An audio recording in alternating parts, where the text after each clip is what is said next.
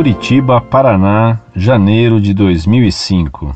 Vocês poderiam me explicar esta frase que está no Evangelho de São Mateus e São Lucas? Eu não vim trazer a paz, mas a espada. Prezado Salve Maria. Sua pergunta vem muito a propósito. Alguns, romanticamente, pensam que Cristo é contra a guerra e só querem a paz. Uma paz que seria simples ausência de luta, fazendo de Jesus um pacifista. Ora, o Evangelho apresenta uma visão completamente oposta a esse pacifismo sentimental que é essencialmente injusto. Nosso Senhor previu que por causa dele haveria muitas divisões e lutas. Já quando ele foi apresentado no templo, 40 dias após o seu nascimento, o profeta Simeão disse a Nossa Senhora: Eis que este menino está posto para a ruína e ressurreição de muitos em Israel e para ser alvo de contradição. Lucas 2:34. E o próprio Cristo nos disse: Julgais que vim trazer a paz à terra? Não. Vos digo eu, mas a divisão, porque de hoje em diante haverá numa casa cinco pessoas, divididas três contra duas e duas contra três. O pai contra o filho, e o filho contra o pai, a mãe contra a filha, e a filha contra a mãe, a sogra contra a nora, a nora contra a sogra.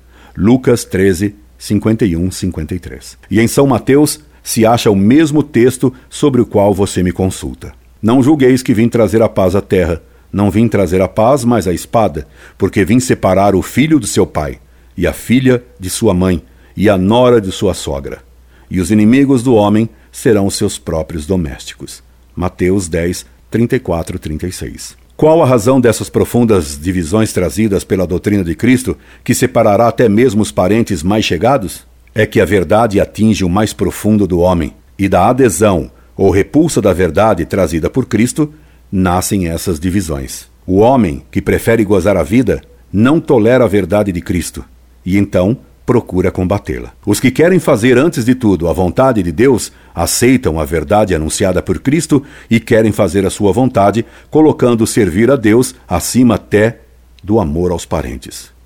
Os que querem fazer a sua própria vontade rejeitam a verdade ensinada por Cristo e procuram combatê-la. Daí as divisões. Daí a guerra contínua na história entre os filhos de Deus e os filhos do demônio.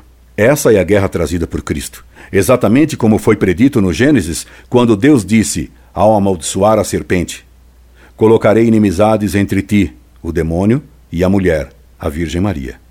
Entre a tua raça os filhos do diabo, e a dela, os filhos de Nossa Senhora, e ela mesma te esmagará a cabeça.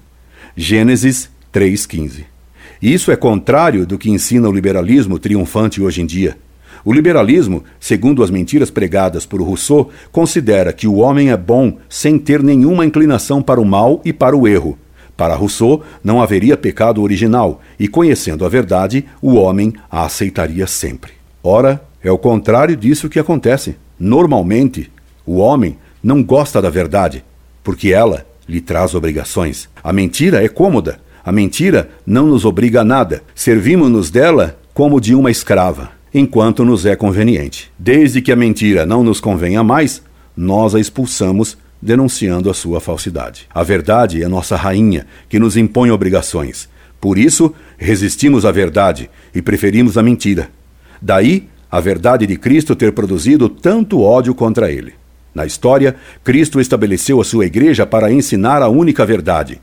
E contra ela, o demônio suscita sempre heresias, calúnias e mentiras. Por isso, a igreja é chamada militante e não pacifista. Por isso, Cristo instituiu um sacramento, o Crisma, que nos torna soldados de Cristo.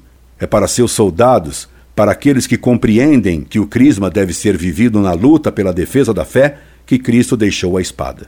E a espada que ele nos deixou não é para fazer tricô, é para combater, porque só o combate para estabelecer a verdade e a justiça impõe a ordem.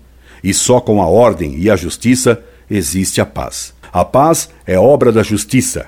Opus Justice Pax. Paz e justiça se beijaram, porque uma não existe sem a outra e a justiça só se estabelece muitas vezes com o uso da espada a espada da verdade. Hoje só se fala em paz, mas é a paz dos maus, fundada na injustiça. Cabe então muito aos que hoje falam de paz o que o profeta Jeremias dizia aos maus sacerdotes do seu tempo que causaram a guerra e a destruição de Jerusalém. Eles curavam as chagas das filhas do meu povo com ignomínia, dizendo: Paz, paz, quando não havia paz. Jeremias 6,14. Por que não há paz para os ímpios? Diz o Senhor Deus. Isaías 22, 57 e 21. Incorde Jesus Semper, Orlando Fedeli.